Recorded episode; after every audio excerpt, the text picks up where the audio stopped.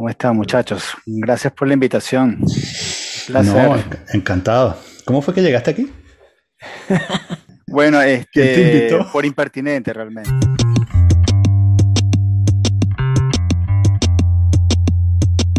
Ya va, pero yo te dije que íbamos a empezar, Carlos, por eh, Vicente se entró a coñazos ayer. Ya, que no pudimos grabar ayer. De hecho, ahora cambiamos a los, a los miércoles porque Vicente parece que ahora este, tiene una nueva o una vieja afición, ha retomado una vieja afición los martes en la noche, ¿no? Tiene un sí, sí, sí, totalmente. Un fight club, claro, claro. No, volvimos al Kung Fu, pero ha sido bastante mitigado ahora que estaba haciendo el Jiu-Jitsu, que se le agregué y me gusta mucho más.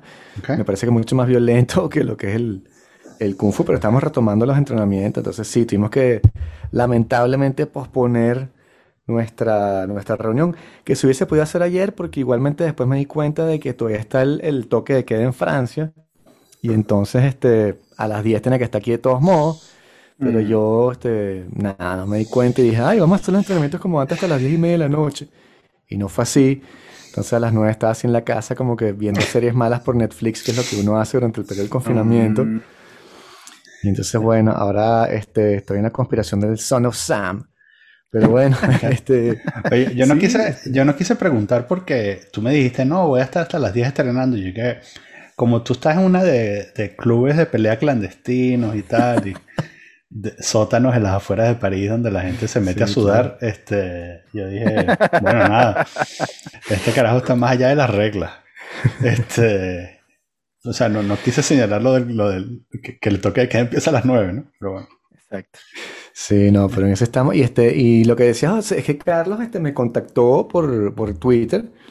Y este, y obviamente todos los que quieran venir a, decir lo que quieran decir pueden venir a este programa que es lo más libertario y abierto del mundo. Va a terminar este, perfecto estamos, Sí, y lo bueno es que estábamos intercambiando justamente sobre el tema de las vacunas, el mm. COVID, este, la vacunación, etcétera. Y como le decía Daniel, finalmente me voy a unir al club de los que se van a morir en dos años.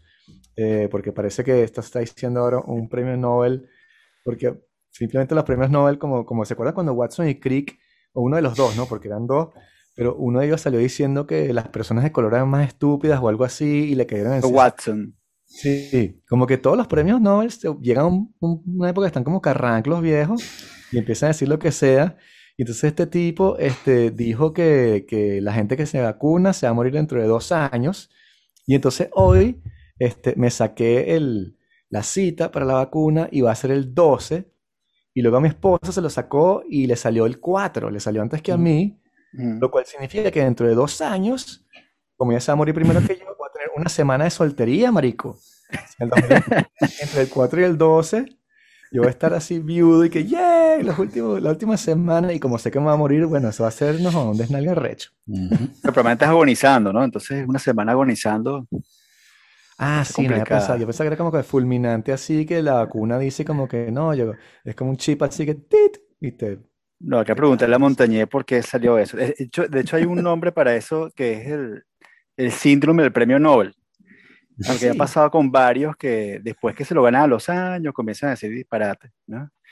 Yo tuve la oportunidad de, de, conocer a Watson en persona justo el año que sacó el libro diciendo las locuras estas de que la gente negrita. Yo tuve un curso en, un, verano, un curso de verano en Cold Spring Harbor. Eso es en, en un Long Island. este, en los cursos de verano buenísimo y él vive ahí. Y entonces él justamente, lo él era como el presidente del instituto y lo habían destituido por ese problema, aunque él seguía viviendo ahí. Entonces cuando tú llegas allá, tú dices, bueno, todo eso fue como una pantomima, porque la cuestión fue como que, bueno, para cuidar la imagen, ya el tipo no puede ser como el presidente de la cuestión, pero el tipo sigue viviendo ahí y dando clases y era como lo, sigue viviendo ahí, ¿cómo no? ¿Sabes? De hecho, era como como tú pasabas por su casa y todo. Okay. Eh, ¿Pero qué? ¿Lo conociste y qué? O sea, este, ¿fuiste a su casa o estaba en la universidad? O... no, resulta que, no, que ese instituto, eh, estamos al lado del del salón de clases, entre había un bar dentro del instituto. Entonces, en la noche nos quedamos a palo después de los cursos, porque era un curso intensivo que era de las 8 de la mañana a 11 de la noche por un mes. Wow. Eh, sí, era súper rudo y, claro, paramos en las comidas, pero la cuestión mm. era súper rudo. era un bootcamp básicamente, y este, no, eh, había un bar, entonces tomó una cervecita, algo así en la noche, y el tipo se estaba, se lo vi un par de veces en el bar o en el comedor. Entonces, bueno, y después de tres cervezas se ponía así cosas racistas, ¿no? no, no, bueno, tú lo veías y parecía Palpatine. estaba muy, muy viejo el tipo, sí. Tengo entendido que la defensa de la curva es que eh, él lo que dice es que en promedio tienen un coeficiente menor, ¿no? Sí, lo que pasa con eso es que, uno, hay bastante cuestionamiento en base a cómo tú mides el, coeficiente intelectual, qué tan válido es esa, esa medición. Eso es lo primero. Y segundo es que cuando, y eso fue una de las grandes cosas con genoma humano, que es que ahí se terminó a abolir, abolir este, el tema de la raza. O sea, genéticamente, básicamente somos la misma, la misma cosa. O sea, hay pequeñas diferencias entre negros y blancos y chinos y tal. Hay pequeñas diferencias. Muy pequeñas como para decir que hay una raza diferente a la otra, tan diferente como para que tú hables de, eh, de ese tipo de cosas, pues ese gap. Y además, no hay nada que diga, oye, realmente si una persona de color este, es inferior intelectualmente a una persona blanca. No hay nada que lo apoye en esa cuestión. Entonces, eh, hay una corriente de gente que publica cosas con coeficiente intelectual como para tener un número. La cuestión es que eh, se pone entredicho, bueno, cómo tú lo mides, en qué condiciones. Es como, eh, el clásico ejemplo es cuando llegaron los polacos este, a Estados Unidos y le medían coeficiente intelectual y no sabían hablar inglés, entonces las preguntas estaban en inglés, entonces no, son brutos, no, para el campo y tal. este, obviamente hay temas más sofisticados que eso hoy en día, se ha refinado mucho, pero igualito no, hay mucha, hay toda una corriente que destruye la noción de que no se puede medir eso. No sé, pero sí, no. Sí, sí, es que este, que está, está el libro este de, The Bell Curve, la curva de Gauss, que salió hace, hace como 10 años, que fue sumamente controversial o controvertido porque justamente el tipo hacía análisis de, de QI, de coeficiente intelectual, y se le ocurrió dividirlo por raza. Y aparecía eso, pues que desde el punto de vista estrictamente matemático, parece que hay una diferencia si lo divides por raza. Luego, eso no quiere decir para nada que la gente de cierta raza tenga menor capacidad intelectual que los demás. Sin embargo, como el tipo dijo eso, se le acusó de racista en vez de de pronto decir este, lo que tú estás diciendo, como que cuáles son los factores que están coadyuvando al hecho de que estas personas salgan peores en este test, que no quiere decir para nada que sean más estúpidas o tontas en, la cabeza, sino que hay diferencias, este, por ejemplo, de alimentación, de acceso a la educación y cosas así, pero ese tipo no lo dejaron ni siquiera este, presentar su caso. Y no puede justamente citar ese libro, es un tema súper álgido, este, que este podcast obviamente está tocando ahora que no deberíamos, pero este, sí, sí, sí, eh, porque las diferencias individuales son muy, muy, muy complicadas. Este, yo me acuerdo en la universidad cuando estaba empezando, el profesor de estadística preguntó, ¿hay diferencias este, en el coeficiente intelectual entre la gente rica y la gente pobre? Y entonces yo dije que sí.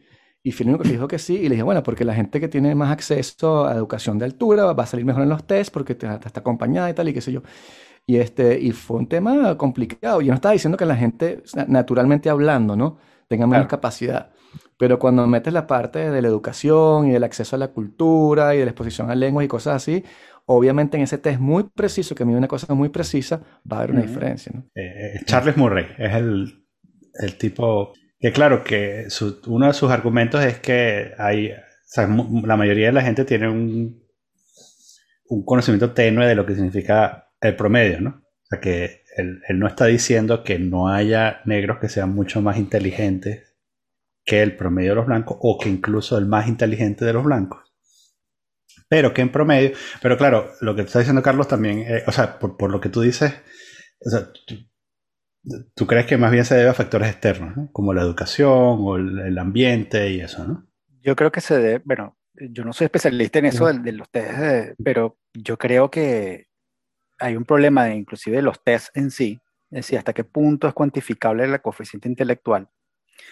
Okay, por ejemplo, hay, hay tribus en África que tienen una capacidad de, de abstracción brutal de poder hacer patrones y cuestiones unas cuestiones impresionantes porque su cultura lo ha desarrollado y, y bueno, tú llegas allá por más que te entrenes, llegas, ya no puedes competir con esa gente en, en, esos aspectos. Entonces, que depende de que tú midas, ¿no? La otra cosa es cómo lo mides. hay muchas variables a nivel técnico, ¿no? Que, no, que ahí sí hay que ponerse, mm. si tú te pones muy picky, te das cuenta como que, bueno, hay, hay suposiciones que no son tan correctas. Y lo otro es que, obviamente, hay factores, hay factores ambientales. Hay un caso muy famoso de la alimentación, que eso se hizo con niños en México, en los 80, creo que fue eso, sí, 80, 90, que eh, fue un, básicamente un grupo en un pueblo, básicamente le dieron más proteínas a un grupo que a otro. Y, y bueno, la cuestión terminó que no solamente crecieron más, los que tienen, los que tuvieron más proteínas, porque bueno, hay factores de crecimiento que hay vitaminas y proteínas de fracción de crecimiento que solamente lo obtenemos, por ejemplo, de carnes rojas, que no está en otro tipo de proteína. Este, y bueno, estos niños crecieron más y tuvieron como que mm.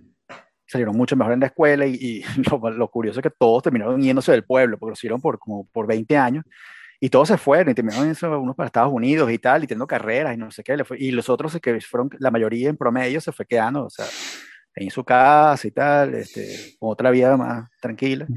Y entonces se creó, o sea, eso fue un trabajo bien, bien controversial porque nos agarraron unos niños y así que, bueno, vamos a, tú comes y tú no, y Pero fue interesante porque esos otros se recogieron y, y se ve que hay una influencia importante en la alimentación. Y una de las conclusiones puede ser que eh, la alimentación en base a proteínas disminuyó el coeficiente intelectual del pueblo. Porque los inteligentes se fueron. ¿no? Se fue. bueno, sí, otra forma de verlo. Eh, ¿Sabes? la gente, ¿cómo se llama? Los, vegetarianos están ahí. Sí, vieron que comer carne es malo. Exacto. Sí, de hecho, este, yo me acuerdo en la universidad que, que claro, que estudié psicología y entonces en una parte nos daban justamente la, la clase del test de, de BINE, de, de, coeficiente intelectual, que fue creado en la Segunda Guerra Mundial por el francés para tratar de agarrar los mejores elementos para la guerra, ¿no? Entonces lo que pasaba, se dieron cuenta rápidamente, ya en los años 50, que si tú lo normalizas, si tú no lo normalizabas, es decir, no lo adaptas a la población local, entonces tienes, tienes aberraciones. Había una pregunta que era como que ¿cuál es la distancia entre París y Nueva York? Que era algo que supuestamente una persona en Francia debería conocer. Pero entonces cuando te la preguntabas a alguien que estaba en Argentina o en Venezuela, le era completamente imposible de saber, o cuando inventaron, qué sé yo, este, máquinas que, que, en, Europa eran completamente populares. Entonces tienes que normalizarlo, adaptarlo. Entonces decían, bueno, ¿cuál es la distancia entre Caracas y Anzuate? Yo qué sé yo. Sí, que, eh, que eso tiene que ver más con cuánto sabes o qué sabes en vez de qué capacidad tengas tú de resolver problemas, por ejemplo, o de ver patrones o ver cosas así. Este, que eso, eso es lo que se ha refinado ahora, porque conocer, bueno, depende. Si has leído mucho, has tenido acceso a cultura es otra cosa, pero capacidad de resolución de problemas. También se ha visto que esas cosas también se entrenan. O sea, hay personas que se entrenan. Un, un, ejemplo clásico es la prueba esta famosa del GRE, que la, están eliminando ahora, que es para hacer doctorado en los Estados Unidos.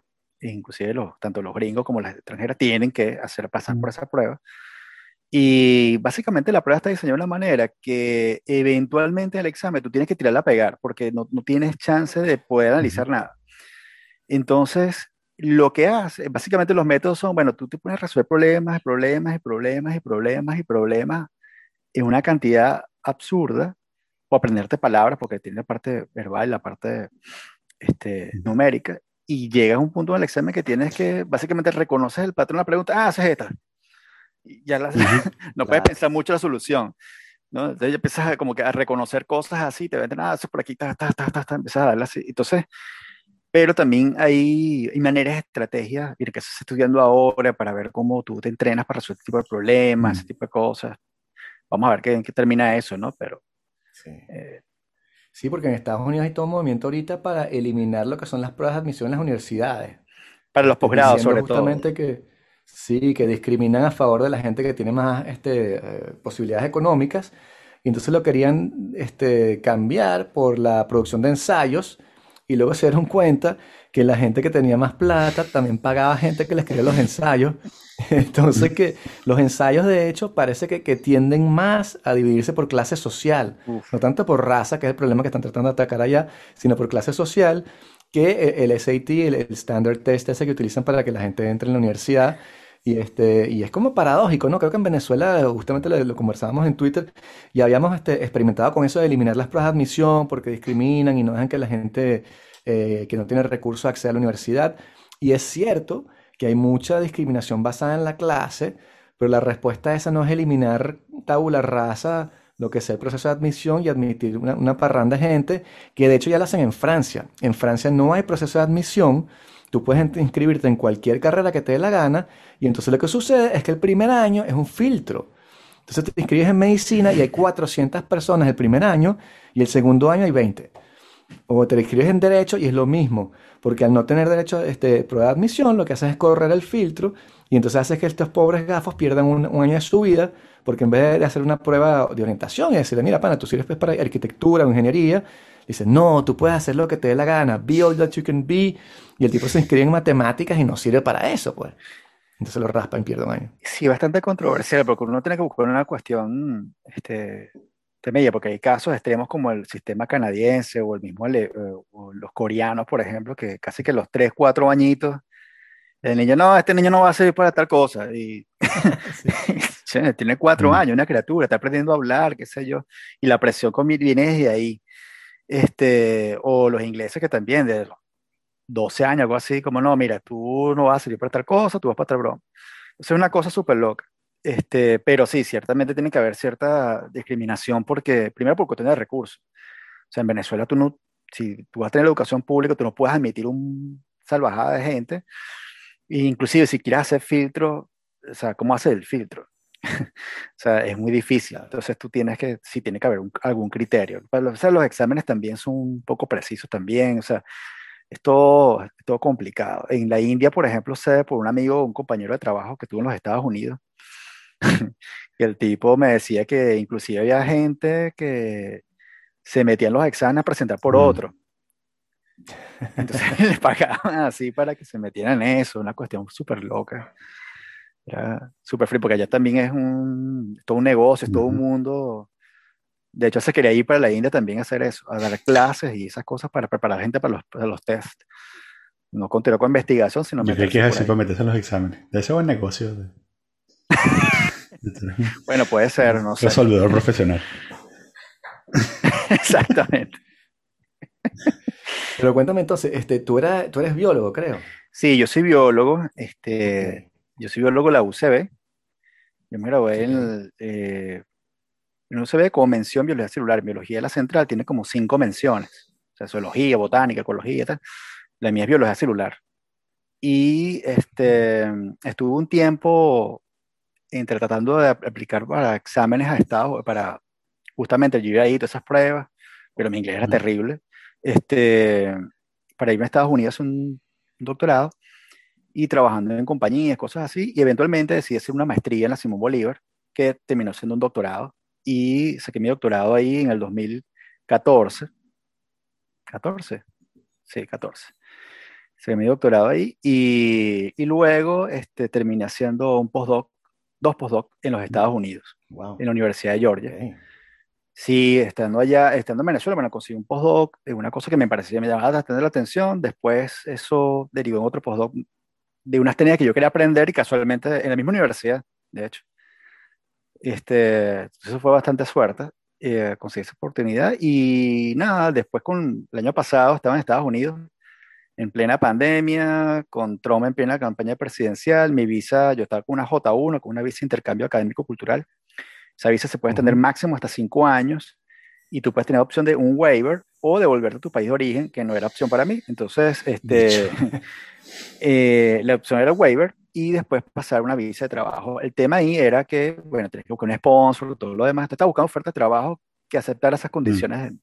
Y era complicado porque todo el mundo estaba con la incertidumbre en plena pandemia, la universidad no contrataba a nadie, entonces no sabía si el proyecto que teníamos lo iba a renovar o no, por, no sabíamos si acordar el presupuesto. Es decir, estaba en eso y eventualmente, eh, bueno, conseguí acá en el Pastel de Montevideo eh, un proyecto de investigación que se ajustaba exactamente a lo que yo estaba haciendo con un grupo que me parece que está en su mejor momento y decirle a mi esposa, bueno, nada, vámonos a Montevideo.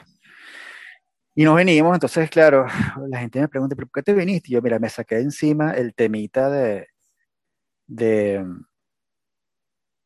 de ¿cómo se llama? Del problema de la visa, todo lo demás, y aquí no tengo ese problema, te regula a nivel migratorio. Y además que no corté mi carrera, o sea, mm. continué y avancé mi carrera y estoy haciendo como un tercer mm. postdoc acá, pero con oportunidad de hacer algo más estable a futuro. Que, o cambiarme de otra cosa, no sé, pero por lo menos tengo tres años de contrato este, garantizado, este, está muy bien el grupo. Sí, algunos te dirán, coño, pero ya estabas, ya, ya habías llegado a la meta, ¿por qué te devolviste? Es, Inclusive algunos uruguayos acá sí, me, imagino, los, los mismos uruguayos, ¿no? Sí, tal cual, todo el mundo me dice eso. Pero yo opino que en mi no fue bueno. No, no es todo. Y además es como una situación precaria eso de estar ahí, de, estar colgando un año con renovación y tal, ¿no? Exacto, exacto, porque aquí está, en general el sistema académico en los Estados Unidos eh, tiene sus pros y tiene sus contras. El pro, bueno, hay mucha plata, mm. muchísima plata, más que, que en cualquier lado para investigar. No obstante, también este, es muy, muy competitivo y tienes, lo cual no es malo, pero tienes la cuestión de ser muy inestable. Mm. Entonces la cuestión nunca termina. Tú terminas tu doctorado, pasas al postdoc y después si consigues otro postdoc o un tenure track position y pasas como 5 o 6 años con contratos también, eventualmente se te pueden decir, mira, sabes que te tienes que ir o pasas a, a tenure, que es como que ya que fijo, y se ha visto casos de gente que está tenure y de repente lo votan porque cierran el departamento. Mira, tienes que ir. O sea, una cosa súper inestable. Mm. Este, y estando como tenure, tenure track, no es que, ah, ya tengo que cargo de profesor y ya, no, tienes que conseguir plata, graduar estudiantes eh, y buscar los proyectos es una pelea muerta, o sea, conseguir plata para investigación es difícil. Mm. Este, y bueno, eso es trabajo, o sea, la gente trabaja, los profesores como 80 horas por semana en el área de biomedicina. O sea, una cosa que no para. Esa gente no para de trabajar nunca. Mm. Este, mi jefe era jefe de departamento y después fue decano. y el tipo, su trabajaba, te mandaba a correr a las 11 de la noche, ¿no? no paraba nunca a trabajar. Era terrible. Entonces. Pero, pero mira, este, ya que eres biólogo, este, ¿qué tan difícil fue para, para Bill Gates poner el microchip en la vacuna del COVID? Para, para entrar bueno, yo creo que. para entrar en tema, exacto. Yo creo que no, no, no, no hubiera sido muy complicado. La cuestión es que, bueno, imagínate tú, te, te estás cepillando, sangras las encías, escupes el chip. Entonces, no sé, lo difícil es mantener el chip ahí. Mm. Y lo otro es tener al, no sé, al chinito que esté con el joystick que te vacunen, contratar suficientes chinos que controlen esa Hay muchos chinos. bastante, pero no suficientes para controlar todo. No, bueno, yo en esto ya vi un stand-up comedy de un argentino que vive aquí en Uruguay, que él decía varias cosas interesantes, entre ellas eso, él decía, ajá, pero no, porque nos quieren controlar, ajá, pero ¿qué más van a controlar? Ya tienen todo, o sea, ya, o ¿qué, más van a querer controlar? O sea, no tiene sentido, o sea, ¿sabes? No, este, yo, bueno, con las vacunas te puedo decir que, este, yo me quiero poner una vacuna, no he podido porque desde que llegué a Uruguay, este, aquí el gobierno cerró una de las oficinas para hacer residencia, sacarme la cédula y todo, y aquí todo lo mm. tienen bien organizado con la cédula de identidad. Mm. Si no tienes cédula, no te puedes registrar. Y entonces no me puedo registrar y estoy así como, me quiero vacunar, todos mis compañeros están vacunados ya, eh, excepto nosotros. Pero mm. como estamos recién llegados, no tenemos amigos ni nada, entonces básicamente no, no tenemos vida social. Entonces, claro. no hay problema. Pero si ¿Hay alguna vacuna mejor que otra? O sea, si, si pudieses escoger en el absoluto así, bueno, Daniel se puso la moderna, yo me inscribí para la Pfizer, así cuando se muere uno de los dos, que el otro para hacer el podcast sobre la muerte del otro. Este, Exacto. Pero ¿cuál, ¿hay algún tipo de diferencia? Este, hay una diferencia importante en la tecnología, ¿no? Hay tres tecnologías bastante diferencial, eh, diferenciadas, perdón. Está la más simple, que es la Sinovac, que es la china, que es la que están poniendo acá en la mayoría, que es la de virus inactivado, que es básicamente agarrar el virus y lo inactivas. Este, Y eso se lo inyectas a la gente y eso básicamente crea anticuerpos contra eso. Es un virus que no va a hacerte nada, sino producir anticuerpos.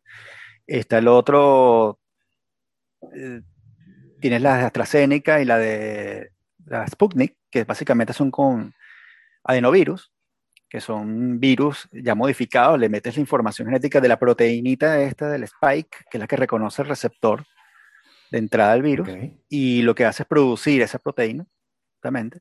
Y tienes la de ARN, la que, la que se puso Daniel, y la que te vas a poner tú la Pfizer, que básicamente introduce el ARN, y ese ARN ya de una vez produce la proteína. ¿Ok? Este. El ERN ya, porque capaz que hay gente que nos está escuchando que no, entiende, y yo tampoco. El, el ERN es un mensajero que va a entrar y que va a forzar a tu organismo a producir una cierta reacción. El ADN, primero, es donde está el código genético, y eso se lee y la lectura se transcribe a una molécula que se llama ARN, ¿ok?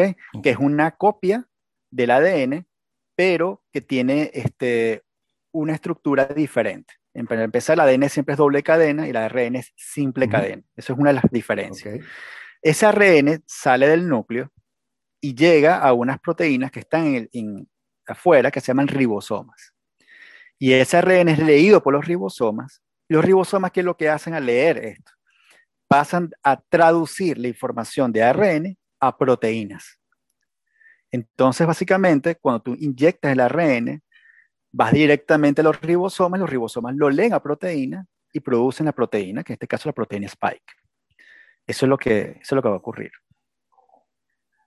¿Quedó claro? ¿Y hay algún tipo, o sea, estamos seguros de que absolutamente todo el mundo va a tener la misma reacción ante el ARN, o sea, ante el mensajero? Como que no hay cuerpos que van a leer mal y producir otro tipo de reacción. No, el, ARN está diseñado de tal manera que solamente eh, el ARN naturalmente tiene lo que se llama una región de iniciación de la traducción, justamente, que eso todo eso es algo universal y va a comenzar por, y una, y una parte que es la terminación. Entonces siempre va a leer en una sola dirección. Entonces va a leer y va a producir exactamente la misma proteína. Entonces eso va a ser bien preciso. Entonces no hay, no hay manera que produzca otra cosa. Mm. Ok. Y mire, están preguntando también en el chat que, este, qué sucede con la gente que dice que la vacuna va a producir justamente una mutación del virus que a la vez va a producir un virus más fuerte, que era más o menos lo que estaba diciendo también el premio Nobel, que él decía que de manera errada, ¿no? Que, que la vacunación es la que estaba produciendo las mutaciones del virus. Pero es cierto que al producir una, al afectar un cambio, el virus por sí mismo no va a tratar de mutar para sobrevivir. Ok, vamos a explicar entonces primero cómo ocurren esas mutaciones y cómo son esas variantes, porque eh, hay una noción errónea muchas veces en la, en la sociedad de qué es la evolución y qué es la adaptación. La evolución, en este caso, en términos estrictamente biológicos, no es un progreso, es simplemente cambio. ¿Ok? Entonces lo que ocurre es que los cambios en la secuencia del organismo ocurren al azar. Y lo que ocurre es que tú tienes un ambiente, hay diferentes variantes porque hay mutaciones al azar, generalmente las mutaciones ocurren y se van acumulando. Y si esa mutación confiere beneficios para el organismo, esa mutación se va a ver. ¿Por qué se va a ver? Porque ese beneficio tiene que ser exclusivamente para pasar descendencia a la siguiente generación. Entonces, obviamente, el organismo que deje más descendencia es el organismo que se va a ver, ¿ok? ¿Qué pasa con los virus? El virus, este coronavirus, es un ARN virus, es decir, que su genoma, en vez de ser ADN como el de nosotros, es un genoma de ARN, pero un ARN que además tiene una capacidad correctora importante. Es, muy grande, lo cual tú dices, bueno, si es muy grande y es un virus, puede acumular muchas mutaciones, pero es que además el tipo tiene una capacidad correctora. Es decir, puede ocurrir mutaciones, pero él trata de corregirlas. Sin embargo, si se replica muchísimo, la probabilidad que se introduzca una mutación, bueno, por más pequeña que sea, está ahí. Entonces, eh, va a haber variantes. Ahora, ¿qué variantes ocurren? Bueno, ocurren cualquier cosa. La mayoría, la más probable es que vaya en detrimento del propio virus. Pero hay algunas que le confieren cierta habilidad de propagarse más. Esas son las variantes, por ejemplo, que son las variantes eh, como la P1, que surgió en Brasil, y este, tiene una mutación en la proteína spike que le permite tener más afinidad con el receptor AC2. Entonces, claro, con pocas partículas del virus puede ser mucho más infectivo. Ahora, mm. una vez entendido cómo ocurren estas variantes, ¿ok? ¿Y por qué se propagan? Porque una variante comienza a propagarse más que otra, simplemente es porque tiene más probabilidad de dejar descendencia y eventualmente en el tiempo desplaza a la otra que se replica más lento. Entonces, poblacionalmente tienes un virus en la nueva variante. ¿Qué ocurre con las vacunas? Este Montañé, que es el que tú citas, eh, él es muy famoso porque él básicamente ganó el premio Nobel por ser que él hoy descubrió el virus del VIH, el SIDA, causa el SIDA, pero él desde hace como unos 20 años está con una cosa antivacuna, una cuestión que realmente Yo no sé explicar por qué viene por ahí, pero es bastante poco fundado. Pero hay una cosa que sí es cierta, es decir, las vacunas per se son para proteger. Y lo que se busca con estas vacunas, más que inmunizar a todo el mundo, es convertir al COVID-19 en una mera, un mero resfriado. ¿Ok? Es decir, eventualmente todos nos vamos a, vamos a tener contacto con el virus. La pregunta es si nos agarra vacunados o no. Entonces, si nos agarra vacunados, la probabilidad de que yo sufra una enfermedad o que la enfermedad sea grave es muy baja. ¿Ok? Entonces, ¿qué ocurre? ¿Qué, qué peligros hay? Si tú tienes una transmisión de la enfermedad que es muy baja, ok, en un sitio, vamos a poner el caso de Israel. Israel tenía, comenzó la campaña de vacunación, tenía un pico de pandemia, y hicieron cuarentena, una cuarentena súper estricta. Eso bajó los casos y aceleraron la, la, vacunación. ¿Cuál era el peligro que ellos tenían? Y lo que se está viendo en este momento en Uruguay.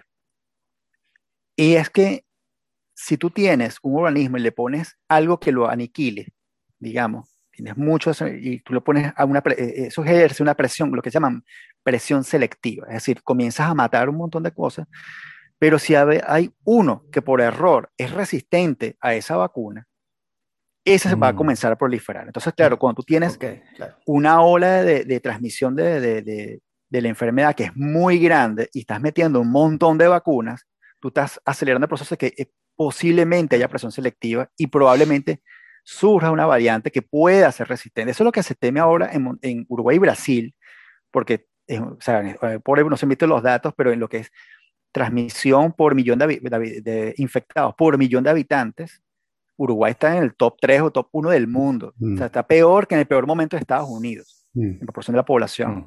Para que tenga una idea, el 3% de la población de todo el país se infecta por mes. Wow. Es muchísimo.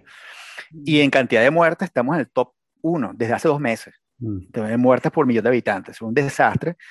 Y, este, pero la campaña de vacunación ha sido bastante rápida.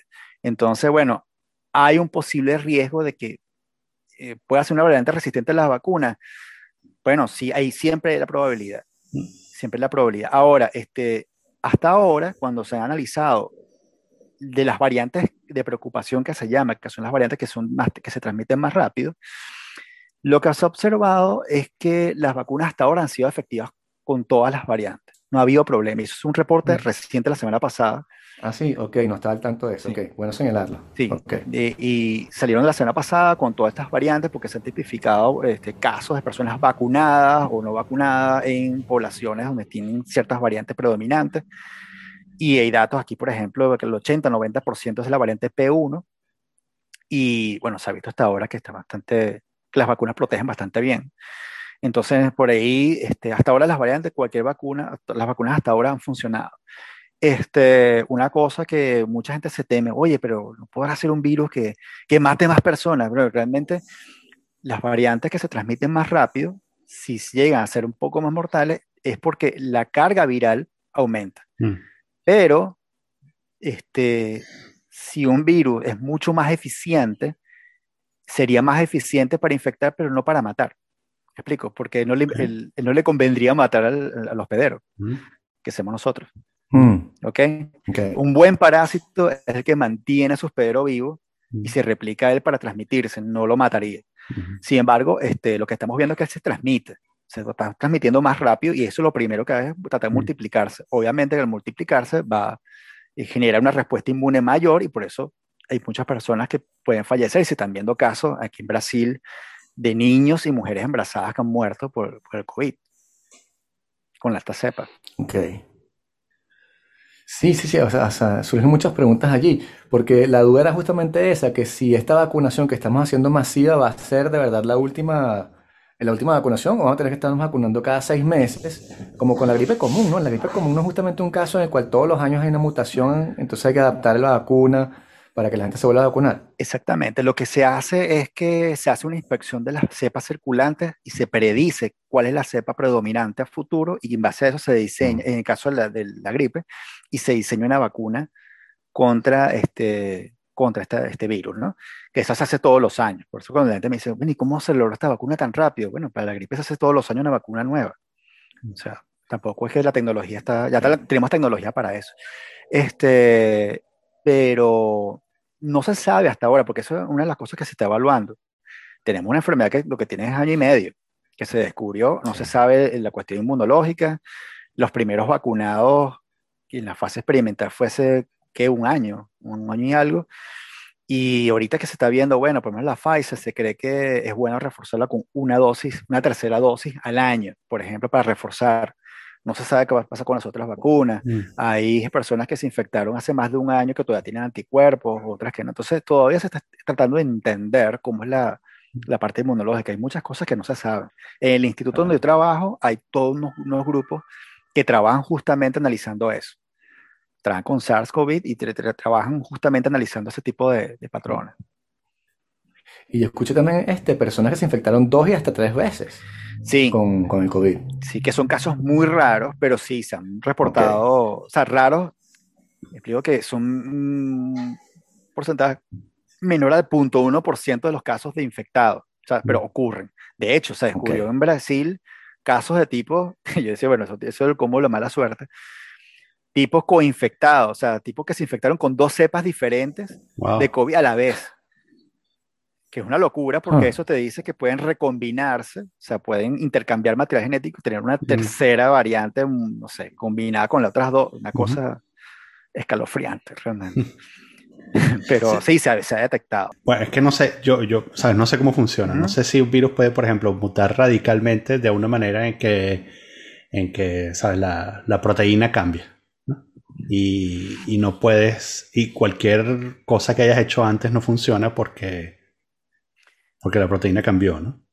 Ok, este, fíjate tú, esta, la proteína es una cosa, es un polímero grande, tiene un montón de aminoácidos y tiene una configuración. Las mutaciones ocurren en sitios muy particulares y no cambia mucho la forma, lo que hace es básicamente modificar un poco la afinidad con la, con la proteína que tiene, con la proteína, en este caso la AC2.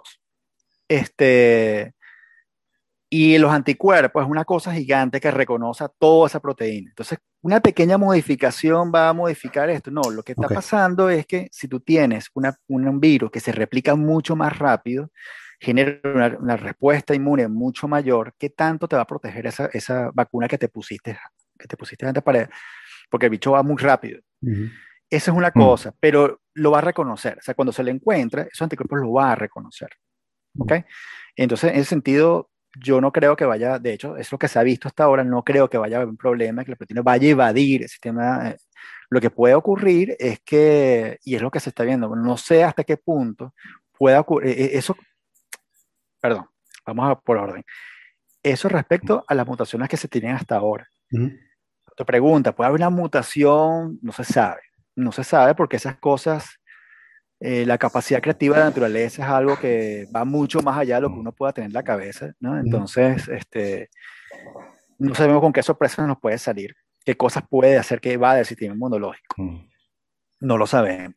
Y, este, y, históricamente, ¿cómo hicimos para controlar la fiebre española, la, la, la, influenza, la gripe española de 1919, 17 creo?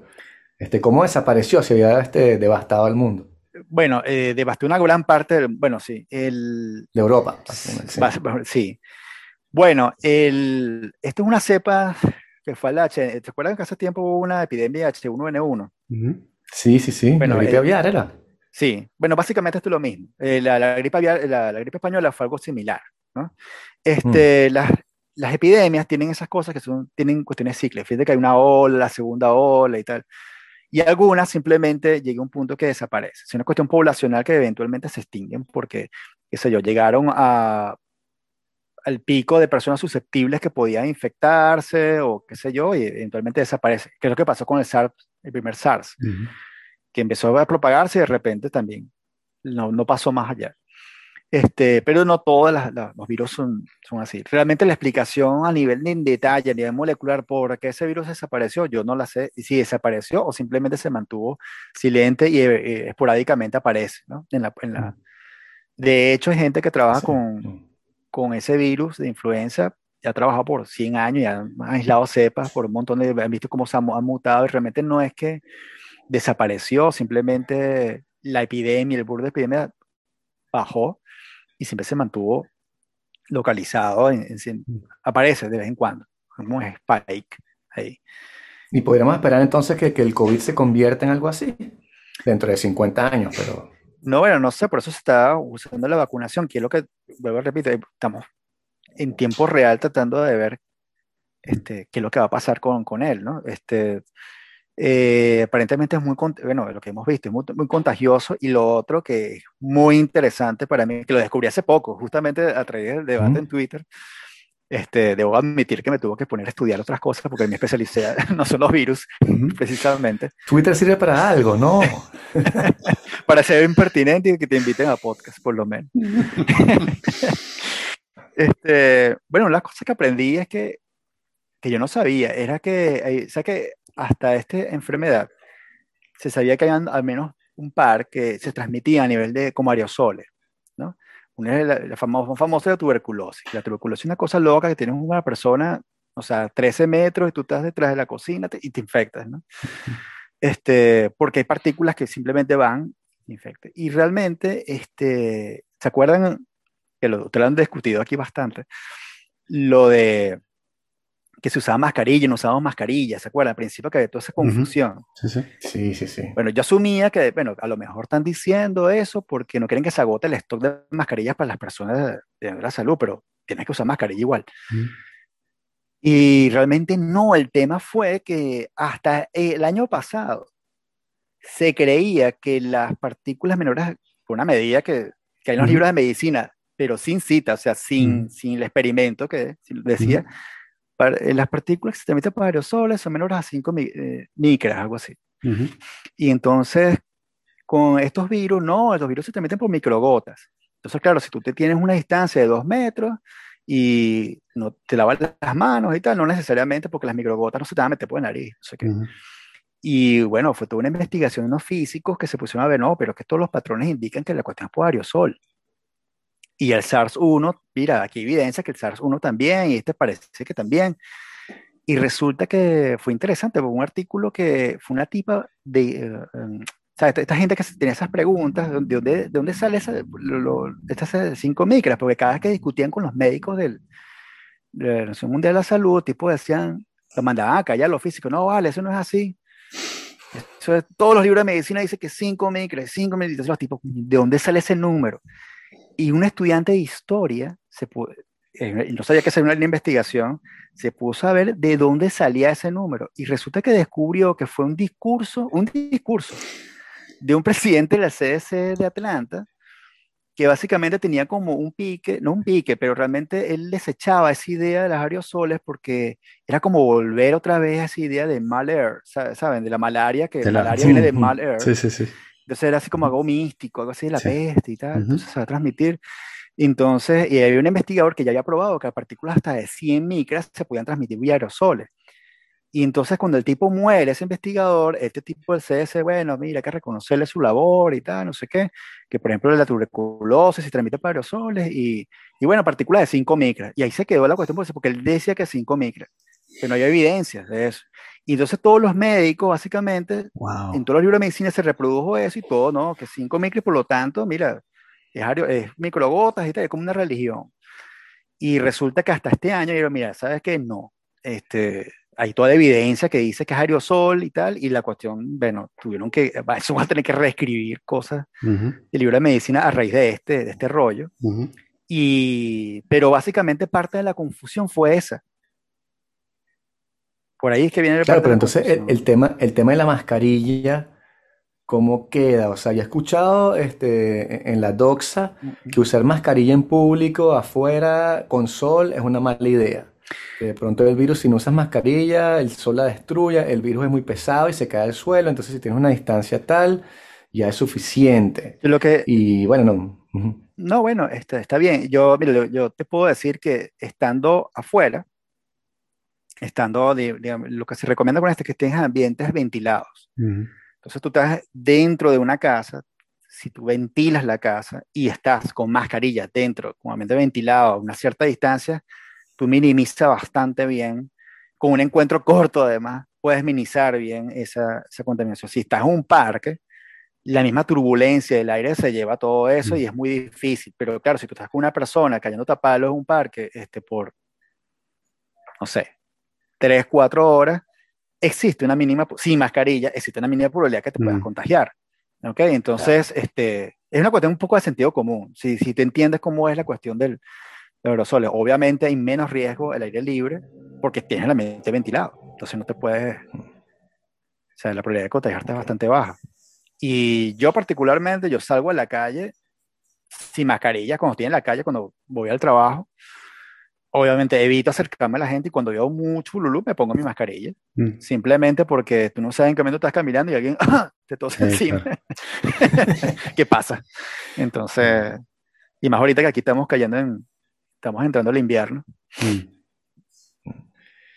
Y mira, ya has investigado el tema que está, que está, que está dando vuelta bastante, que el de la ivermectina, que parece ser como el nuevo, la nueva panacea para luchar contra el coronavirus y que según lo que yo pude ver, ¿no? Eh, hay toda una teoría de la conspiración en torno al hecho que la, parece que la ivermectina, que es algo descubierto en los años 70-80, funciona muy bien para evitar el contagio, reducir los síntomas y ayudar a la gente que está enferma, pero que para declarar la crisis, la emergencia sanitaria, tenías que justificar el hecho de que no hubiese ningún tipo de tratamiento alternativo y que por ello este, no quisieron bloquear toda discusión de la ivermectina y hoy en día censuran videos en YouTube que dicen que la ivermectina funciona contra el coronavirus.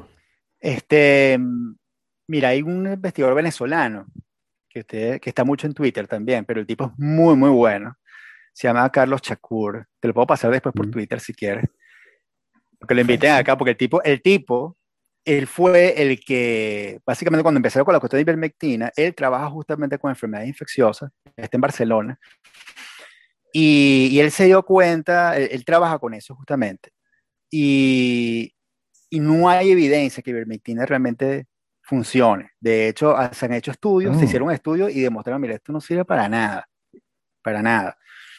Este, y lo que estaba pasando, por ejemplo, en Perú pasó y en Venezuela también, que es una cuestión que se utiliza para más para veterinaria, para desparasitante. Y bueno, empezaron a darle esas cosas veterinarias a la gente, este, empezó a ver como agotamiento, otros problemas que están asociados a esto. Y él fue, de hecho, el que mandó una carta con otros investigadores, no me acuerdo qué revista fue, si fue a Lancet, de Lancet o a otra así, básicamente hablando sobre eso, demitificando la cuestión de ivermectina y todo, y denunciando eso, ¿no? Este, porque demostrando, mira, que no hay pruebas al respecto. Entonces, este, eso es lo que te puedo decir ivermectina, eh, de ivermectina, perdón, que no hay, la única compuesto que, que yo sepa que se probó con pacientes y redujo un poco, no fue que no fue la panacea, sino redujo un poco, fue Rendecibir, que fue, claro. Que fue desarrollado. Trump. exacto. Que fue desarrollado al principio para el ébola, justamente, y funcionó mm. un poco, pero tampoco fue que, oye, la gran panacea. Mm. O sea, como tratamiento. Hay una droga que sí probaron, que de verdad no leído el artículo, pero se lo en Nature hace como un mes, que sí, la droga aparentemente, una droga experimental, eso se, creo que fue en Reino Unido, no me acuerdo, pero salió hace como tres semanas, un mes, una nueva droga experimental contra el COVID que aparentemente funciona bastante bien, mm. pero no sé si se prueba en pacientes. Mm. ¿Ok? Pero en eso estaba. Pero sí hay un compuesto que están ahí desarrollando. Que yo lo que he leído es que la, la ivermectina en, eh, se usa mucho en, en, África también para eso, para como profilaxia contra los eh, parásitos. Este, La gente no se muera por enfermedades que no se dan en ningún otro lado, sino en África, cuando te bañas en el río, cuando no tienes agua, qué sé yo. Y este. Mm, y, y, que esa era una de las razones de por qué el eh, COVID no ha devastado en África, porque hay mucha gente que, que ha recibido ivermectina como parte de su tratamiento cuando están creciendo, ¿no? Bueno, la cosa con los datos es interesante porque hay varias cosas. Una, no sé qué tanto es la, eh, el despistaje de la... O sea, qué tan preciso sea toda la parte de diagnóstico. Mm. ¿sí? También tienes la cuestión que ellos ya han pasado por muchas epidemias también. Mm. Y bueno, este, digamos que es, podrán obtener como maneras de ver cómo evadir ese, esos problemas. Pero es como el caso de Venezuela. Tú dices, oye, pero cualquiera que no sea de Venezuela, ver los datos, oye, pero esto no, está tan grave. Y, Socialismo y sabemos que hay un subreporte. Entonces, este, yo no sé, el, bueno, Sudáfrica, y tiene un montón de datos y un montón de, picos de pandemia, tiene pero ya tiene más recursos para seguir en la pandemia que otros mm. países. Entonces no sé exactamente qué tan ciertos sean esos datos. Por otro lado está el rollo de la, de la hipótesis este, zoonótica versus el lab leak que está agarrando como cada vez más auge. Eh, tú como biólogo, porque es lo que yo he visto, que decían como que si tú eres biólogo y sabes del tema y estudias la evolución, no hay forma ni manera de que tú pienses que el virus haya salido de, la hipótesis zoonótica, porque no hay, este, no aparecen los animales intermediarios que hubiesen variado el virus de tal manera crear este, este portento que, que, tiene una alta infección y una baja mortandad, que parece que es como el, el, equilibrio perfecto. Y después tienes la, lo que ya sabemos, que es que hacían este gain of function en el laboratorio de Wuhan, que está la señora esta, la Batwoman, que está Peter Daszak de The Lancet, la carta, todo eso, y los tipos que se enferman en Wuhan, y empieza a agarrar como más auge la hipótesis. Entonces, de verdad parece cada vez más que la hipótesis del lab leak se impone ante la hipótesis zoonótica de origen animal, ¿no? Bueno, eh, la gran pregunta es saber, este, primero que nada, es saber, ok, todo apunta que es una, un virus natural, en el sentido que tú ves las secuencias y lo comparas con otros virus, es parecido, cuando ves la parte filogenética dices, bueno, tiene un origen natural. La pregunta es, ¿salió vía son, de una zoonótica o fue realmente que se escapó de un laboratorio? Este, si me preguntas a mí, yo creo muy poco probable la parte del lab leak, pero la, yo lo que creo que lo que está pasando también es que con China ya ha pasado no una, sino como tres veces, que han ocurrido epidemias en China, no dicen nada y con el SARS-1 fue lo mismo. O sea, la gente en Hong Kong fue que se enteró cuando llegaron los infectados en Hong Kong y se presentó el problema en Hong Kong, es que la gente venía de China y había un problema de SARS. Cuando, en el 2012, eso nunca se mencionó mucho, ya hubo una epidemia también mortal que, de un virus muy parecido también, que afortunadamente no pasó a mayores, y tenés este, que también fue el 31 de diciembre cuando yo tenía un mes y pico con los problemas de los casos. Entonces, uno es eso. La otra, lo de gain function, es una cosa que se ha hecho con muchas enfermedades también, simplemente para probar y prevenir, y ya se sabía desde el 2006. De hecho, hay un artículo, una revisión que pues, cuando tardaron como dos o tres años dar cómo fue la zoonosis en, en el SARS-1. ¿Ok? Mm. De hecho, un artículo que te pasé, creo, que hablan, una de las cosas que dice el autor del artículo es que es muy fácil saber el intermediario. No, no es muy fácil, eso es bien difícil. O sea, eso es un, eso es un trabajo complicadísimo. O sea, eh, y eso puede tomar años, mm. ¿ok? Dar con cómo fue la ruta. O sea, eso es un trabajo de detective de biología molecular y muy riguroso, es complicadísimo. Entonces, este, yo lo que creo, y es mi opinión muy personal, ¿ok? Una especulación de mi parte, es que le están tratando de decirle, mira, sabes que tú tienes que ser más transparente con tus prácticas, yo necesito ver qué es lo que estás haciendo en detalle y, quiero que veas todo. No es que yo no creo que vaya a salir nada del aplic, pero tiene que eh, creo que se te está pidiendo más que todo como que, mira, tienes que abrirte y ser más transparente con, con lo que estás haciendo, pedirle cuentas a China por su responsabilidad de no, no avisar antes. Pero, este, lo otro interesante es, más allá de si hubo un LAPLIC o no, entonces revisa, bueno, normas de seguridad, todo lo demás. Yo creo que la, cuestión fue natural, que fue un salto natural porque es muy probable. O ya se sabía en el 2006 que este, la probabilidad de que hubiera una zoonosis, sobre todo en los mercados populares en China, así tal cual, como te lo estoy diciendo, está escrito así en los reviews del 2006, era muy probable que se diera una pandemia de esta, de esta, característica. Esto ya se estaba esperando y se pedía que, mira, tienen que tener, hay que tomar medidas de prevención epidemiológica y eso porque esto puede pasar en cualquier momento, estamos en una bomba de tiempo. Y simplemente los gobiernos no hicieron nada. O sea, ya es... Pero ya, pero los argumentos, para hacer como los argumentos en contra, este, está también el hecho de que en ese, en ese momento los murciélagos están a más de mil, mil metros, o sea, un kilómetro de distancia de Wuhan, y están en periodo de hibernación. Entonces el murciélago tiene que viajar en un periodo de hibernación más de mil kilómetros. yo leí como 100 kilómetros, eh, o sea, que las cuevas están como a 100 kilómetros de Es, mucho más de eso, porque un kilómetro lo pueden hacer facilito, pero 100 kilómetros ya es más complicado. Pero acá lo que se está diciendo es, lo del murciélago es porque las secuencias son parecidas a las de murciélago, ¿ok? En el SARS son murciélagos que aparentemente es una secuencia que se originó en murciélagos que infectó civetas, que es un tipo de mamífero, que eventualmente esas civetas se comercializan en, el, en la población de civetas y esas civetas fueron comercializadas luego en el mercado. Aquí lo que se dice es este, una secuencia original de murciélago que pudo haber infectado a un intermediario, se cree que es el famoso pangolín, que también se comercializa en esos mercados, y entonces una población de pangolín infectada con el virus pudo haber recombinado para formar un virus, que es este en particular, y eso se puede haber comercializado en el mercado. Ahora, no se, no, no se asegura 100% porque la secuencia tampoco es tan parecida como para decir, sí, es de aquí. Entonces, se sigue investigando eso.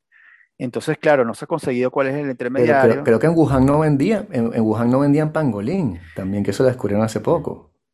Quizá no, no, no esa época, por ejemplo, pero sí hay evidencia que sí, se comercializaba en cierta época del año, probablemente no fue la misma época.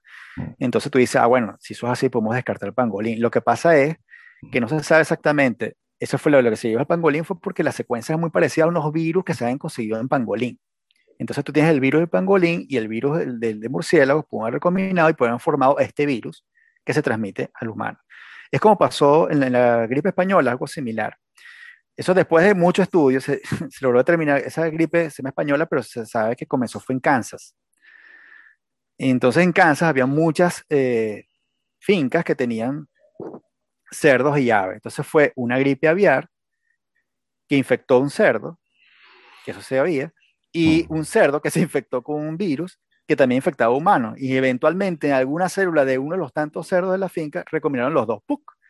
Y se formó esta gripe aviar que podía saltar después al humano. Entonces, lo que en este caso está muy, en este caso está muy identificado. El origen fue las aves, tienes el intermedio que fue el cerdo y saltó el humano. En el caso de SARS-1, los murciélagos que llegó a la civeta y ahí saltó el humano. En este caso, tienes los murciélagos que saltó a interrogación y saltó al humano. Entonces, claro, no tienes eso, tienes que haber un, un instituto de virología justamente donde salió la pandemia y además tienes un proyecto de investigación con coronavirus. Ahí, aunque no hay evidencia que esos coronavirus, este en particular se haya aislado, entonces tú dices, bueno, probablemente estaba ocultando y salió de ahí. Ahora, ¿cómo salió? No sé. También, por ejemplo, salió lo que tú mencionaste, el, el capítulo, el capítulo, el episodio anterior, sobre las denuncias de un funcionario de la administración Trump que decía, oye, hubo al menos dos personas que trabajaban ahí que tenían síntomas, pero fíjate lo que dice, síntomas similares al coronavirus o a una enfermedad que casualmente eh, había estacional que estaba en ese momento. O sea, se puede haber enfermado de lo que estaba en, ese momento como del coronavirus. No me estás diciendo exactamente lo coronavirus lo pones tú, pero mm, puede haber sido la enfermedad estacional. Es decir, no hay nada realmente que diga, oye, efectivamente hay una prueba contundente. Se puede sospechar y me parece bien que se investigue para que se quede todo transparente, se diga, mira, sí, mm. este, pasó esto o no pasó. Pero este, todo lo que indica es que aparentemente es bastante natural. Este, una de las cosas que también quería comentarte, y aprovecho sí para salirme un poco, por la razón en la cual vine. y es que eh, hay un episodio anterior, y, esto se conecta, un episodio anterior que tú, que estaba, me acuerdo que estaba Mónica con Daniel, hablando contigo, y hablaban, este, y tú hablabas algo así como que no, que se sabe que el virus del SIDA fue, fue manipulado, fue inventado, y, una de las razones es porque no se había visto nada antes. Yo no sé si lo interpreté mal, ¿no? Ojo, puedo haberlo, interpretado mal. Pero al menos, me sirvió para que me invitaran. El, el, Suena como lo que decimos nosotros, sí. El ron. Y entonces, entonces lo que dije, no, este, y la, eh, yo, porque uno puede estar de acuerdo o no con algunas cosas del podcast, pero como muy bien, muy bien dice Daniel, y muy repetido, dice, este es mi podcast, yo digo lo que me dé la gana, y yo lo respeto totalmente. pero en este caso me parece interesante eh, decir, oye, no, en este caso, porque más que una opinión, es una conclusión, y me parece interesante, saber, oye, ¿de dónde sacas eso? Porque es una información que puede confundir a otra gente. Pero aparte de eso, hay una, el, bello el asunto es el razonamiento de si hay algo que no se ha visto antes, como biólogo experimental, te puedo decir, lo más probable es que sea natural. Porque la capacidad creativa del hombre, que es impresionante, no llega a nada a lo que puede hacer la naturaleza. La naturaleza puede hacer unas cosas que no tienes idea. Y entonces lo que hace prever que algo puede ser manipulado cuando tú llegas, oye, mira, esto se lo copió, eh, como que tú ensambles la cosa, un corte y pega de cosas que se sepan, ¿sí? Y, y lo saca. Entonces tú puedes decir, mira, esto exactamente fue copia y pegado de acá y esto fue lo que se, se creó en un laboratorio. Así es como se crean las cosas realmente cuando alguien crea una broma o trata de mejorar algo. Pero que esa es la sospecha que hay con respecto a la investigación de Wuhan, porque era de gain of function, de investigación. de gain of function tú no sabes lo que va a hacer, ¿verdad? Tú, tú simplemente afectas ciertos cambios y tú no sabes que cuál mutación o cuál evolución va a hacer el virus, ¿no? Sí, pero aquí los casos, lo que pasa es que justamente la proteína Spike, el primer genoma que salió, eh, lo que estaba circulando, era bastante similar a lo que ya había del SARS-1, algunas cosas, al menos en la proteína Spike, ¿no? Este, y era un tamaño gigantesco también del virus. O sea, eh, había muchas había, había, porciones del genoma que era bastante diferente, cosas que no estaban, nunca se habían visto también. Entonces hay una combinación de como que, mira, esto pareciera que lo hemos visto antes, pero hay cosas totalmente diferentes que, mm. o, sea, o, a menos que haya, alguien lo haya aislado, que es lo que se propone con esa teoría de la PLIC, y, y puede haber salido. Pero este, creado como tal en laboratorio, no creo. Este, más allá de eso. ¿Y, el, el SIDA de dónde viene entonces? ¿El HIV?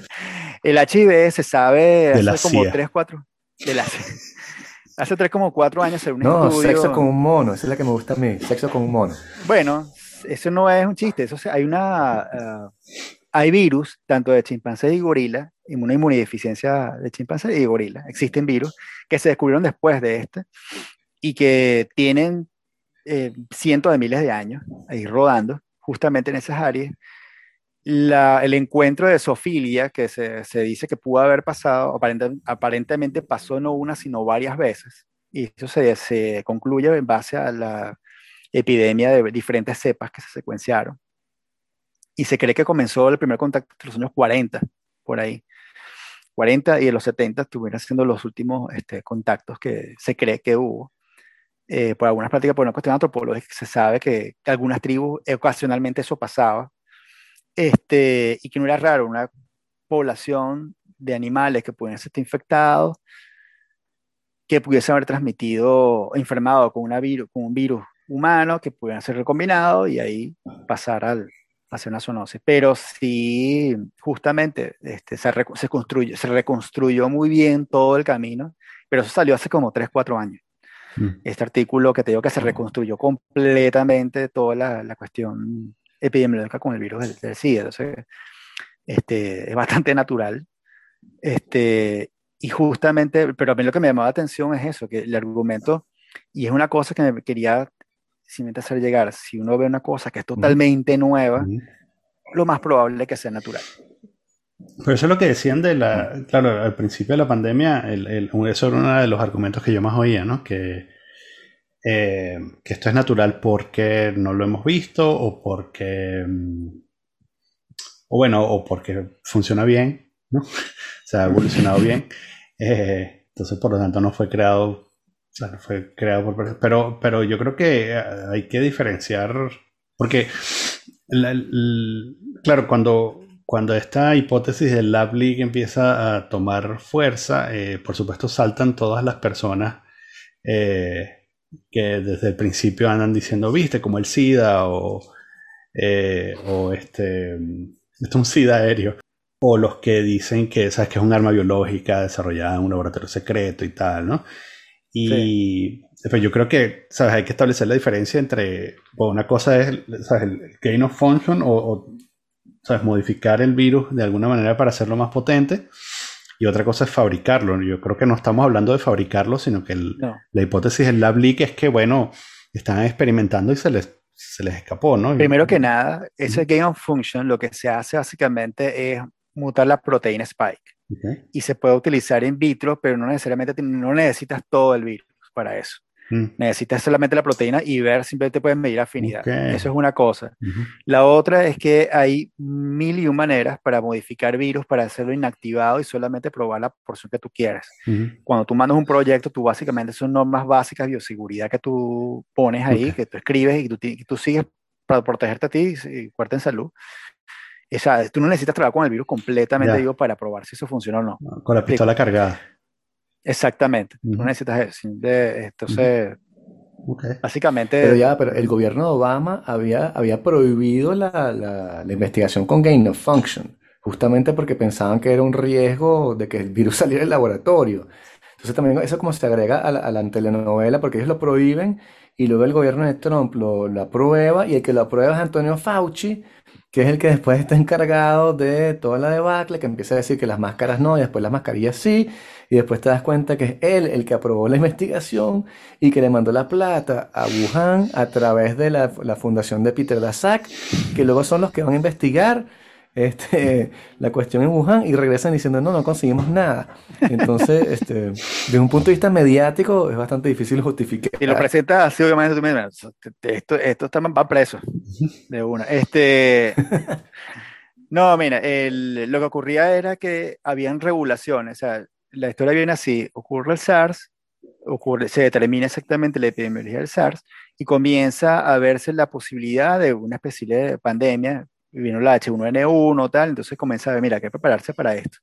De hecho, el CDC colocó una sede en Beijing y tenía grupos de investigación en Wuhan y en otros sitios, justamente para asistir en investigaciones, hacer colaboraciones, porque decía, mira, si algo va a salir de, un, una pandemia puede salir de acá, puede salir de allá por, bueno, lo que te comenté de los, del, a nivel cultural, lo de la costumbre de comer en los mercados, con animales silvestres, sobre todo con, si tienes con animales silvestres, lo que puede salir es cualquier cosa.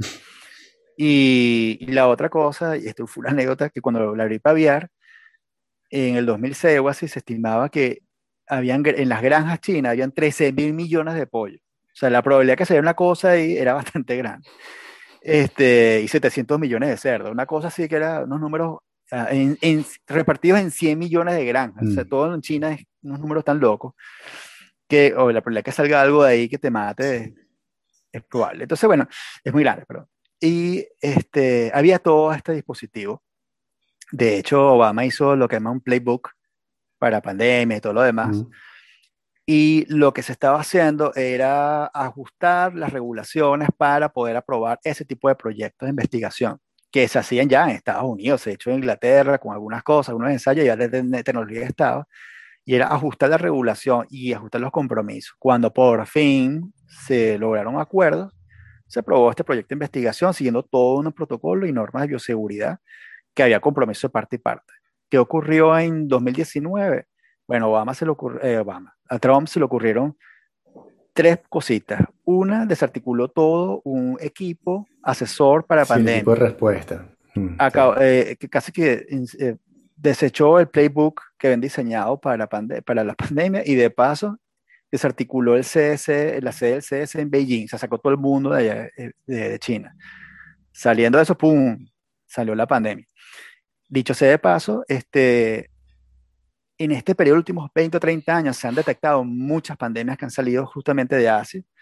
Y de hecho se, se tiene estimado varios hotspots a nivel mundial de posibles surgimientos de pandemias porque se tienen áreas, este, áreas naturales con muchos animales silvestres donde posiblemente haya, este, puedan surgir algunas enfermedades, ¿no? Mm. Este, entonces, bueno, eso digamos que es una, una, alerta que tú está como pendiente de que esas cosas ocurrieran.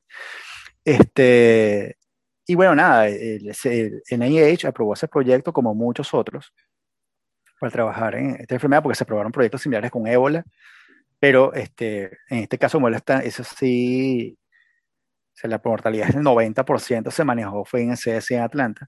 Okay. Este, pero esta gente, y, no es un problema, o sea, China no tiene problema con ébola, sino tiene su problema con sus virus, bueno, hicieron sus cuestiones ahí. Este, pero este, hasta ahora, cuando tú ves las secuencias del virus, o sea, toda una evolución que a, menos pinta bastante natural, ¿ok? Este, nada indica que, oye, fue una, lo armaron ahí y se le salió. Es probable que ya algo así haya pasado, siempre una probabilidad. lo que te puedo decir es que ojalá y, y, y pueden realmente investigar eso, porque es bueno saber primero de dónde viene. Eso es importante saberlo.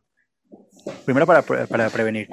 Si fue un lab leak, bueno, tienes que revisar otra vez todos los protocolos de bioseguridad. El problema con eso a nivel político y la, opinión pública es que, bueno, hay muchos proyectos de investigación que me parecen necesarios, porque tú tienes que entender cómo eso funciona, porque si no lo entiendes, pues no puedes hacer nada. Bueno, que se pueden cortar en fondos de investigación, un montón de cosas, y otra vez vamos para atrás, bueno, a estar con el velo de la oscuridad, y otra vez, bueno, a la, al medioevo, básicamente, que los que nos caigan lo que sea.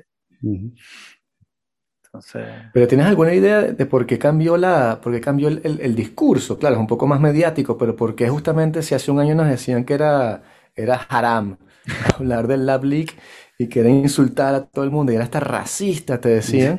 Ahora justamente hay un cambio y básicamente es un idiota si sigues creyendo que vino de, de, de la hipótesis zoonótica. Este, no, yo no sé por qué cambió, y sé que estas cosas hoy en día cambian, es mm. muy volátil el discurso, sobre todo, lamentablemente, y esta es mi opinión, eh, todo se mediatiza mucho con las redes sociales, que es muy, perdón, muy visceral todo. Mm. Y realmente me agarró de sorpresa. Yo no, yo no, yo no desconocía lo del App League hasta que tú empezaste a mencionar y empecé a ver artículos por ahí. Y el algoritmo muy inteligentemente empecé a ver y empezaron a llegar cosas la Play. Entonces empecé medio a leer un poco y sí, sí, mira, un conspiranoico, un de cosas. Entonces, eh, pero yo realmente no sé por qué cambié de curso. Por eso lo que te digo, yo creo que eso fue vino a raíz de, de las inspecciones que hubo en, en China, que, mira, no hubo nada. Y entonces la gente se, hubo muchos meteorólogos que se molestaron, así como que, bueno, vale, pero que falta seriedad, eso fue lo que hiciste, fue una pequeña búsqueda, tienes que ser más incisivo. Mm. Y creo yo que fue por ahí la cosa, pero repito, es mi opinión particular, yo creo que lo que están así dando la China, diciéndole, mira, termina de decirme todo. De lo que tú sabes de, trabajar en laboratorio, ¿cómo pueden, eh, o sea, cómo, cómo se puede investigar eso? Bueno, perdón, déjame poner paréntesis antes y decir probablemente nunca vamos a saber porque, bueno, estamos hablando de hacer una investigación abierta en un país que no, es muy proclive a, compartir información. Pero, eh, pero si esto ocurriera en, un país normal, eh, ¿cómo, o sea, ¿qué, hay, qué protocolos hay en el laboratorio que te permite hacer una investigación un año después? Bueno, este, el NIH, el, que el National Institute of Health, que es el organismo gubernamental que da más plata en el mundo para investigación, mm.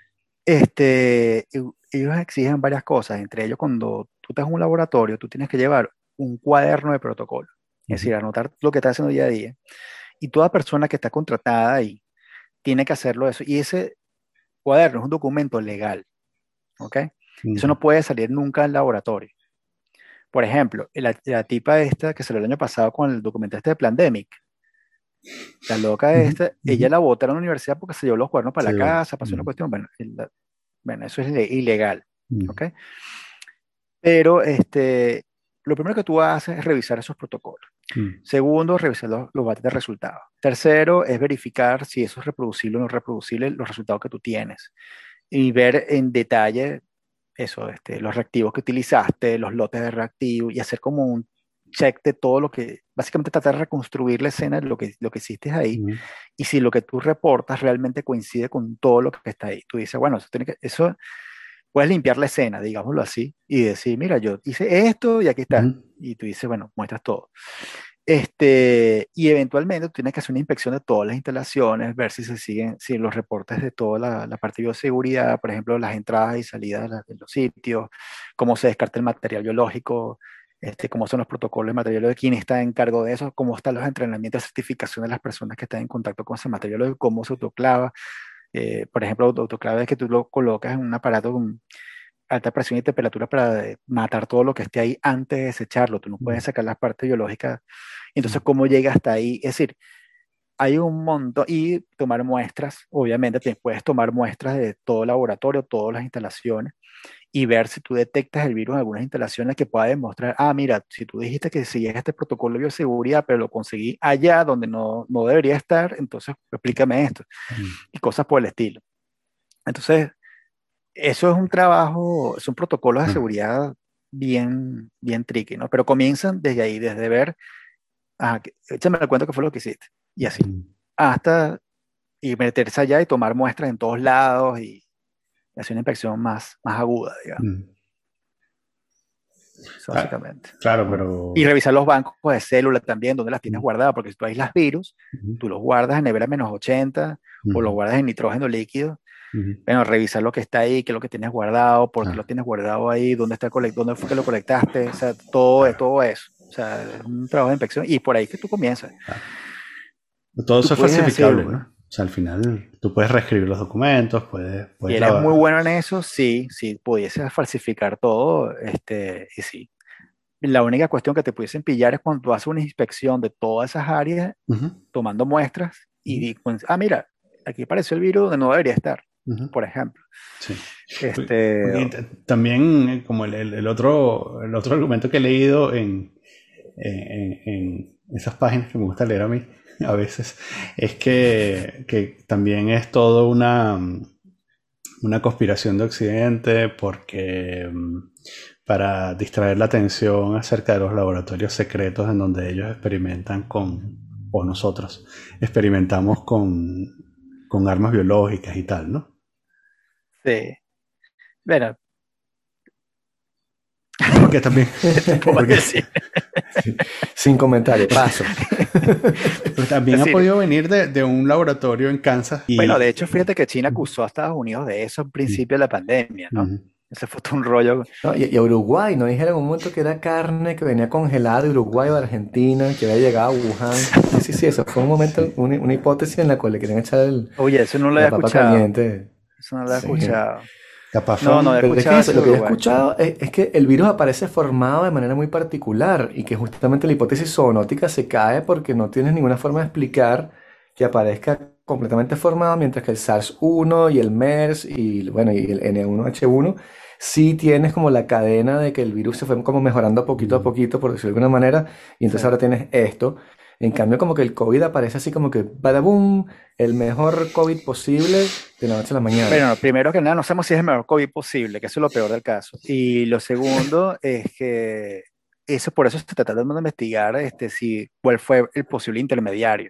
Mm. Pero esas cosas toman años, toman años para saberse. lo que molesta mucho cuando la gente dice, no, que eso es muy fácil saberlo.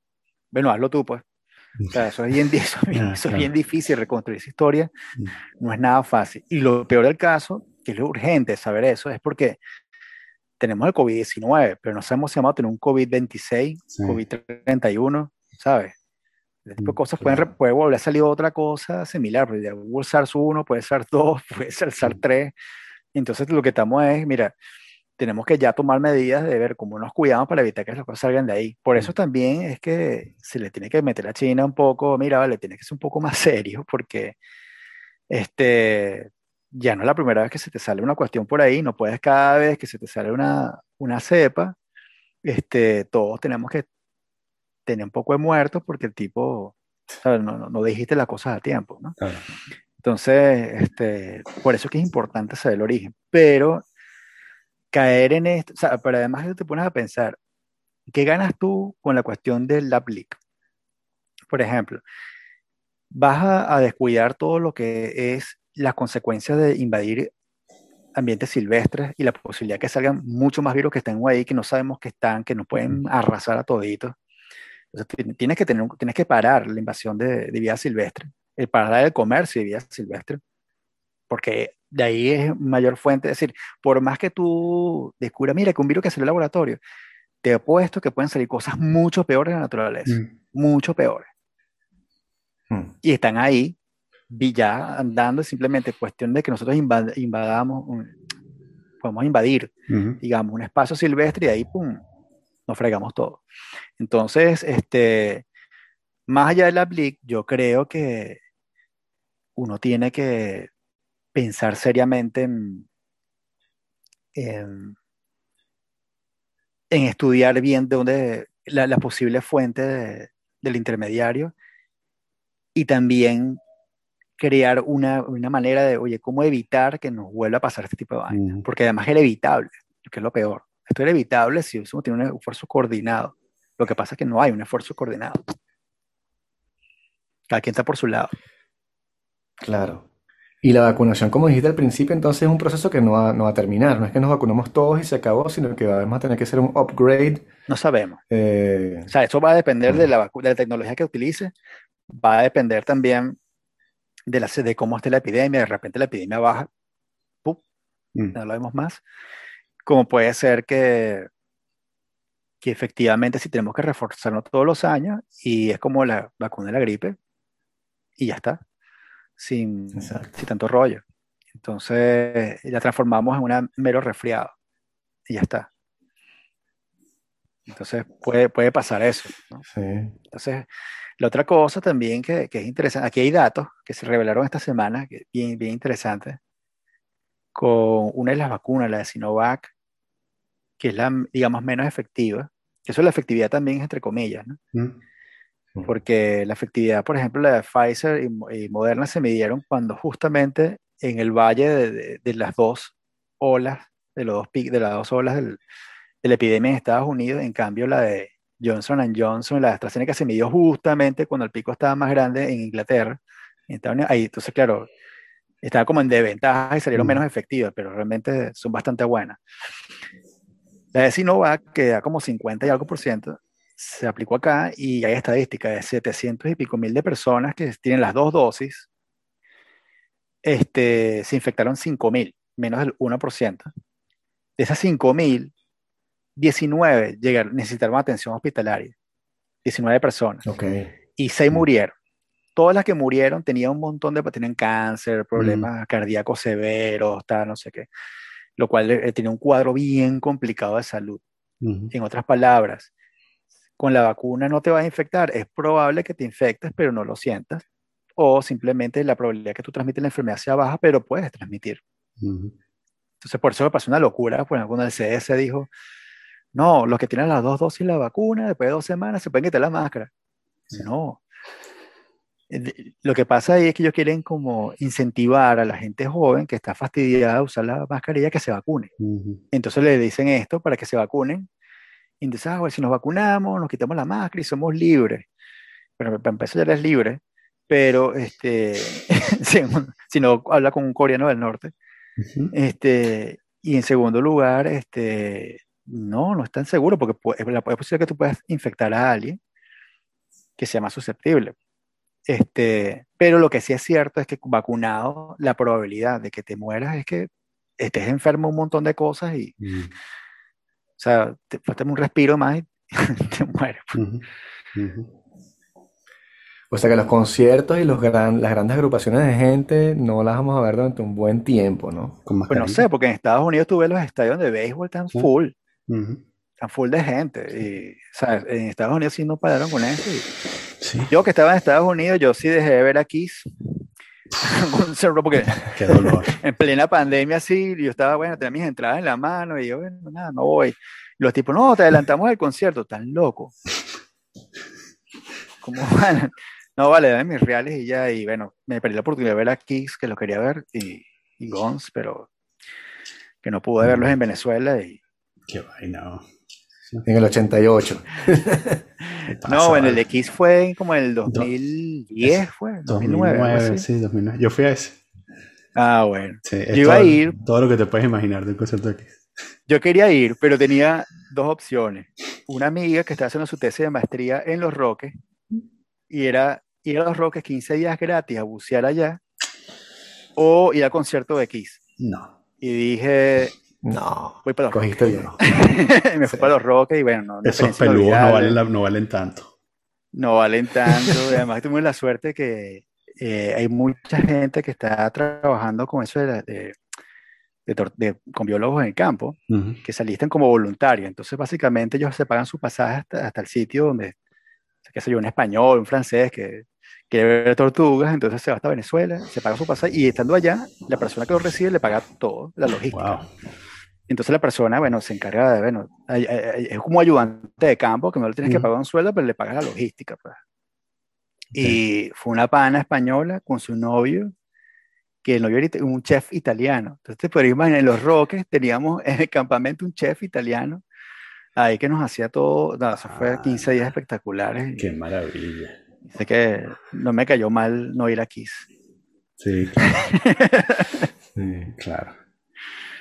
Este, bueno, bueno, pana, este, de verdad que ha sido buenísimo tenerte por aquí. Nos ha de verdad aclarado muchas preguntas. Sí, un eh, placer. ya veremos. Vamos a hacer una apuesta, Daniel y yo, sobre la, la tesis zoonótica o la tesis del Lab Leak. Y ya veremos entre dos años de pronto quién tiene razón. Sí, no, vale, buenísimo. Pero por lo menos me, me, me, me, reafirmas mi convicción de que me voy a vacunar. O sea, saqué la, este, la cita hoy, pero estaba como dudando porque, ¿sabes? Tú ves cosas por todos lados, entonces tú nunca sabes. Pero sí, sí, sí. No, no, me vacunaré y... No, no hay nada que indique que la vacuna te va a matar. Es más, si hay una cepa resistente a las vacunas, si estás vacunado o no, te va, te va a matar. O sea, sí, pero la vacuna en sí no te va a matar, o sea, no, no va a pasar nada. Además, que, que aburrido ser el, el, único, el único sobreviviente de la Tierra. No solo eso, sino que todas las todas las películas eh, de zombies nos han enseñado que eh, durante un momento clave de la película te das cuenta, empatizas con la idea de que fue una mala, de que es una mala opción sobrevivir, ¿no? Pues siempre llega un momento en la mm. película en el que el carajo, sabes, tú dices, no, pana, pero para vivir así es mejor no vivir, ¿no? tienes, que tomar, tienes que tomar agua en posada, este, no tienes luz, este, sabes, hueles mal, eh, tienes, no puedes dormir todo, completo toda la noche porque siempre están los zombies. Entonces, ¿sabes? Sí, pero en este caso, en el caso más real, digamos, sin zombies, que estás solo por ahí, igual, si te das cuenta, bueno, nosotros han visto, hay un libro y una serie muy mala que se llama este, La Tierra sin humanos, no sé si la vieron que en History Channel sacaba unos capítulos de eso. Hay un libro que es bastante malo, el primer capítulo es bueno y después se pone malísimo y no lo puedes terminar de leer porque es muy malo esta amiga que me invitó a Roque me lo prestó y, era muy malo. Este, y bueno, básicamente todas las cosas que se pararían, ¿no? O sea, como, por ejemplo, si te pones a pensar toda la información que tenemos digital, eso en 15 años desaparece, porque no queda nada. O sea, no queda evidencia que existimos, sino lo que otra vez, no, mira, aquí viene uno en Egipto, tal, lo que está en piedra. Lo demás desaparece. Todos desaparecemos así Tal cual. Claro. Sí, bueno, porque esa, esa, cosa que dicen de que, de que, ¿sabes? Que, estamos, que Cleopatra está más cerca de nosotros que de la construcción de las pirámides de Giza, que para ellos, ¿sabes? Para Cleopatra, la gente de, de su ah, generación, eh, las, las, pirámides eran tan incógnitas como para nosotros, ¿no? Porque Exacto. hay unas cosas ahí que se perdió, ¿no? O sea, nadie sabe cómo llegaron ahí, ¿no? Exactamente. Vicente, por supuesto, sabe. Sí, sabemos, sí, sí La Atlántida. Los Atlántidos. Claro, claro. Los Atlantes. Atlántida Leak. Atlántida. La primera etapa del cohete eh, que, los Atlantes, que los Atlantes usaron para escapar de la Tierra. Exacto. Bueno, pero hay una cosa luego que decía, una teoría, una teoría, que decía, no, las pirámides realmente no eran tumbas, eran generadores eléctricos. Ah, yo, sí, me llegó, en el chat de, de padres me llegó. en el chat de padres y tíos me llegó estos días. yo, vi, yo no sé por qué me llegaron esas cosas. Yo decía, tengo que refinar mi. Tengo que volver a entrenar el algoritmo, porque por culpa de seguir las cosas de, de, Vicente, Vine llegando Estás infectado. Totalmente. No sé, ¿tú has estado en el centro de la pirámide quizá? No, entonces. No sé. Exacto. Es verdad. No, bueno, y están diciendo la, la, NASA, ¿no? Estaba diciendo que los UFOs, los, los aliens existen, los ovnis. Ah, empezaron a sacar eso recientemente, ¿cierto? Sí, el Pentágono y tal. bueno, el reporte, el informe de inteligencia lo vamos a presentar en el Congreso a finales de junio. Vamos a ver. Ah, exacto. A mí me pareció interesante eso de Trump, que Trump, sí, vale, yo firmo el cheque de la ayuda, pero entre las condiciones me tienen que sacarlo de los ovnis en junio. o sea, ¿para qué tú pides, da un cheque para ayuda económica del COVID, pero las condiciones que saques este archivo a la luz? O sea, eso me pareció tan loco que no... Así como que bueno. No puedo creer que ese tipo haya sido presidente. o sea, viéndolo hacia atrás, dice, hicimos cuatro años con ese loco, qué bola. A mí me echan mucha broma mis amigos que están en otras partes del mundo y acá, porque yo me fui de Venezuela a Estados Unidos cuando estaba Obama y pum, ganó Trump. Y me lo calé completico. Cuando ya decidí venirme, ganó Biden y tal, no sé qué, y me vine para acá y aquí los casos estaban burde bajitos. Llegué, me instalé aquí, ¡pum! La explosión de casos, el peor país del mundo y tal. me dicen, no, Carlos, eres tú. Claro. Tú eres el problema. No vengas a Francia. Chamo, es, tú eres el problema. Es el pedo de la, la raza maldita, de los venezolanos. llegamos y se jode la vaina. Sí. La marca Caín. Sí, tal cual, chamo. Una broma. Un course. Sí. Cosa maldita, sí, pero bueno. Bueno, pana. La vida es así. Gracias por venir. Encantado de tenerte aquí. Gracias. Sí, un gran placer. Gracias por esa masterclass este, de biología. No, vale, un placer. y cuando quieran, yo estoy abierto a volver en otro momento. cuando se les acaben los temas ah, y reciclando los invitados. No, y, no, no, eso, no, no, no, le tememos a reciclar invitados. Además que se me quedó en tintero preguntarte, este, hay, hay pocas, hay, hay un montón de palabras en tu bio de Twitter que no entiendo y entonces, pero eso lo dejamos para la próxima. Ah, bueno, buenísimo. hablamos de los tripanosomas y otras cosas que estoy trabajando. Eso es una banda de, de Montevideo, ¿no? Puede ser.